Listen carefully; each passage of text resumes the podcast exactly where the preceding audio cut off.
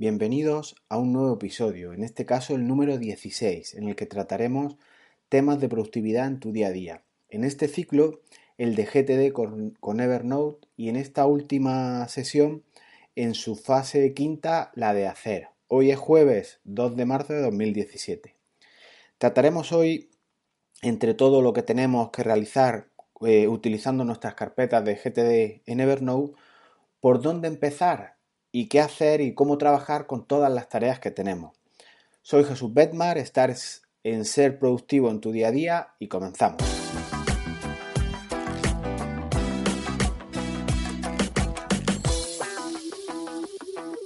De entre todas las tareas que tengas que realizar, contando con que hayas hecho una buena recopilación, el procesado correspondiente, eh, toca ahora determinar qué hacer, por dónde empezar, cómo afrontar los diferentes proyectos que tenemos. Son estos interrogantes los que intentaremos contestar hoy. A pesar de que GTD propone tres maneras teóricas de afrontar con qué acción o acciones debes comenzar o ponerte manos a la obra, eh, incidiré en aspectos sobre todo más prácticos eh, de las tres maneras que existen para abordar eh, las tareas. La primera de ellas es trabajar por contextos, que son lo que conocemos o lo que hemos ido viendo en estos ciclos como etiquetas en Evernote. Filtrar qué acciones hacer, filtrar qué acciones hacer dependerá de muchas situaciones y herramientas, elementos estos que filtrarás con las etiquetas. Por eso la importancia de etiquetar todo de una manera correcta, sobre todo en la fase de procesado. El etiquetado correcto no tiene por qué implicar solo una etiqueta, puedes elegir tantas como necesites. Si estás con compañeros o junto al teléfono, pues filtrarás por esa situación o por ambas, si es que se da la situación que debas charlar por teléfono con alguien y esa persona o compañero con él que estás debas filtrar el contexto por la suma de ambos. Es decir, en esa situación deberías de filtrar por las personas con las que estás y por el contexto teléfono si es que es necesario en, ese momento concreto. Si resulta que vas desplazándote en autobús, eh, vas viajando en tren, pues puedes realizar consultas a tus listas de tareas para realizar en ese contexto, es decir, herramientas con las que dispones a tu alcance si vas en un autobús, si vas en un tren, etc. Pues puede ser el teléfono, trabajar con el ordenador portátil tener reuniones con las personas que vas viajando y acotar todo también de conformidad con el tiempo que tienes disponible.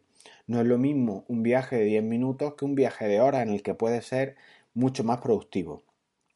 De igual modo, si el comienzo de la mañana, eh, si es el comienzo de la mañana y estás pletórico para realizar tareas que requieren alta concentración, o puede ocurrir incluso al revés, que estés algo más flojo de fuerza, pues podrás filtrar esas tareas por la energía disponible en el momento concreto. Para finalizar, elegirás tareas a las que tengas prioridad establecida, como puede ser la del cuadrante segundo que ya vimos, que son las tareas que son importantes y no urgentes, que a medio o largo plazo te harán tener más calidad de vida, mejor productividad, etc. Toda esta manera de afrontar tus tareas teóricas desde el método GTD Debes de adaptarla a tu modelo de trabajo concreto. En ocasiones incluso te saltarás todo y harás cosas que te apetezcan más o que incluso no tengas apuntadas. Eh, no todo tiene que pasar por estricto control, orden, planificación, todo trasladarlo a aplicaciones informáticas. Somos personas y en determinadas ocasiones pues desearemos no, no, sentarnos frente al ordenador y trabajar de manera robótica. Otras cuestiones importantes es eh, determinar qué tareas son menores y repetitivas. Párate a pensar si debes hacerlo, si debes hacer esas tareas que son menores y muy repetitivas, si debes de hacerlas tú, o bien debes delegarlas, subcontratarlas, eh, buscar un asistente virtual. Todo esto es una visión que GTD permite detectar y es importantísima porque te permite responder a una pregunta que es fundamental. ¿Dónde tienes los cuellos de botella en tus tareas? ¿Qué tareas acaban con tu fuerza diaria por monótonas, por rutinarias? ¿Son esas tareas importantes para ti? Son tareas o proyectos tuyos que se alinean con tu planeamiento más estratégico, con tu propósito de vida. Pensar en este tema es interesante y sobre todo definir plantillas de proyectos para tu día a día. Te dejo en las notas del programa un enlace a un vídeo de cómo puedes depurar tus proyectos, cómo establecer eh, plantillas o modelos para trabajar con tus proyectos y de qué manera se pueden ir optimizando y sobre todo cuando trabajas en equipo. De las tareas que realizas al final del día, ¿has realizado tareas importantes para ti, para los tuyos, para tu familia o estás ciego cerrando tareas para otras personas? Reflexiones de este tipo harán que tus prioridades se establezcan de una manera más correcta y de entre todo lo que tengas que hacer, acudas, entre otras, a las más importantes para ti y para los tuyos. Para ver ejemplos de cómo hacer ese filtrado para realizar tus tareas, te recomiendo que visiones la serie de vídeos de la, fase cuarta, en la, que te dejo el enlace a las notas, eh, en las notas del programa, de este episodio. El segundo aspecto que tenemos que ver es el improvisar al trabajo, el trabajo diario versus definir el trabajo. Es decir, hacer proyectos tipo o proyectos modelo. Eh, se propone en GTD un modelo que tiene connotaciones más de improvisación. Eh, aluden a que con tu intuición a la hora de seleccionar tareas podrás hacerlas más efectivo, también a que ir realizando trabajos conforme van surgiendo iremos realizando tareas, mm, bueno, en definitiva, que nos gustan más y las, las otras las iremos procrastinando. Y también se alude a un sistema para trabajar de conformidad con métodos como trabajos predefinidos o definir tu trabajo a priori. Obviamente, trabajar por tu intuición o por las notas o tareas que nos van entrando en última instancia es menos efectivo que trabajar de manera organizada o definiendo tu trabajo a priori. En relación con los proyectos tipo o modelos de proyecto para Evernote, lo veremos en el próximo ciclo que comienza en este mes de marzo. No obstante, en las notas del programa os dejo, como os he dicho antes, un enlace al vídeo de cómo pensando, definiendo proyectos tipo o modelos a lo largo del tiempo y versionando nuestras plantillas de esos proyectos tipo, iremos ganando también en eficiencia.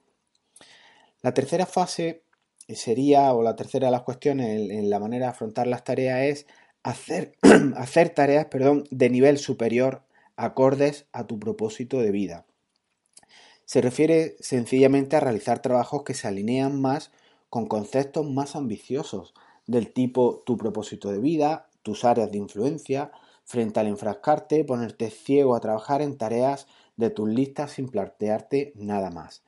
El afrontar tus tareas en el manejo del GTD desde ese nivel se escapa al propósito de este ciclo, que sencillamente pretende dar pues, unas herramientas para manejar GTD con las libretas de Evernote. Os emplazo a aspectos más teóricos al, libro de, David Allen. Para concluir el ciclo te recomiendo una serie de acciones que, vamos a ver eh, de manera muy rápida. Definir los trabajos a priori el pararse a pensar antes de trabajar, el establecer proyectos tipo nos dará una manera de trabajar óptima. Eh, realiza, en segundo lugar, proyectos tipo para trabajar como el que te muestro en el vídeo, que os he dejado las notas, en el vídeo, el enlace, las notas del programa. Se ve de una manera interesante cómo pasamos de una tarea, mm, da igual en, qué área nos movamos, en este caso es una tarea de, de una empresa informática, de una tarea que se compone de ocho fases o ocho pasos simultáneos a por un poco más de precio pasar todos esos pasos a uno. Eso es optimizar un proceso o un procedimiento en nuestro día a día.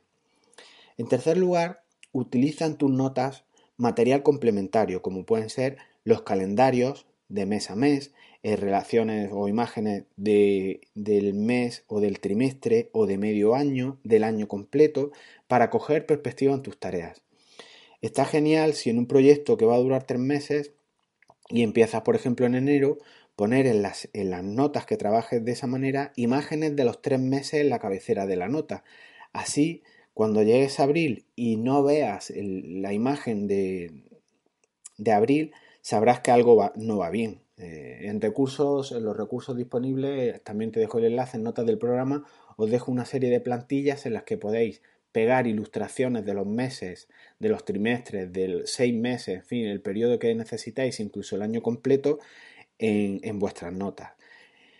En la vista de calendario por día, un cuarto consejo, eh, puedes insertar los enlaces a los documentos de ofimática, PDF, Google Drive, etcétera, como ya vimos en sesiones anteriores.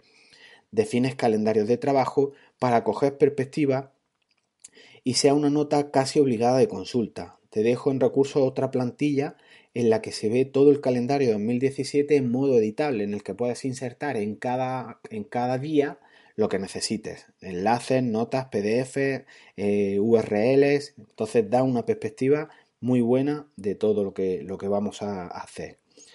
En quinto lugar, ten siempre presente cuáles son tus áreas de influencia, tus tareas del cuadrante segundo, esas tareas que son importantes y no urgentes. Trabaja o prioriza tareas importantes para ti y no para otros, salvo que sea tu jefe, claro. Versiona tus proyectos, procedimientos, forma de trabajar. Ir cambiando los nombres de esas plantillas conforme se van haciendo cambios. Si esos cambios son de escasa entidad, pues se pueden versionar en plan la 1.0, la versión 1.1, 1.2 y así sucesivamente. Las que tengan más carácter, más entidad, sean cambios mucho más profundos, como el que os muestro en el vídeo que os he juntado, en el que se fusionaban ocho tareas en una, gracias a una automatización, ponle número de versión superior. Si estábamos en la 1. lo que sea, pues cambia a la, punto, a la 2.0 para diferenciar cuando un modelo o plantilla tuya tiene un cambio importante. No borres procedimientos cuando los vayas cambiando o los vayas versionando. Esto es importante también para volver luego sobre ellos y poder optimizar de una manera mm, mayor o incluso reutilizar tareas de esos proyectos que te pueden servir para otros y luego copiarlos, moverlos, reutilizarlos, adaptarlos a casos más concretos. Entonces, con estas pinceladas que os he dejado para, para llevar, pues terminamos lo que es la, la fase quinta del método GTD en su vertiente de hacer. Y poco más, si te gustan estos contenidos, no olvides suscribirte a a, a la plataforma en la que estás escuchando este podcast, o darte de alta en el boletín de mi página, en el canal de Ser Productivo, en jesusbetmar.es, y donde te iré informando de todos los ciclos que vaya sacando mes a mes. Recuerda, en este mes de marzo vamos a trabajar los proyectos en Evernote, cómo trabajar con, con proyectos, cómo a partir de plantillas ir modificando esas plantillas y luego una vez definidas las tareas de cada modelo, ir asignándoselo a nuestros nuevos proyectos, a nuestros nuevos clientes, a nuestras nuevas ideas, para ir trabajando de esa manera. Para cualquier duda, si es que llego a poder ayudarte en consulta que tengas, pues sobre GTD en este caso, pues aquí me tienes. Puedes contactar conmigo a través del formulario de contactar, que también os lo dejo en las notas del programa. Y poco más. Ahora al gimnasio a nadar un rato. Hasta luego.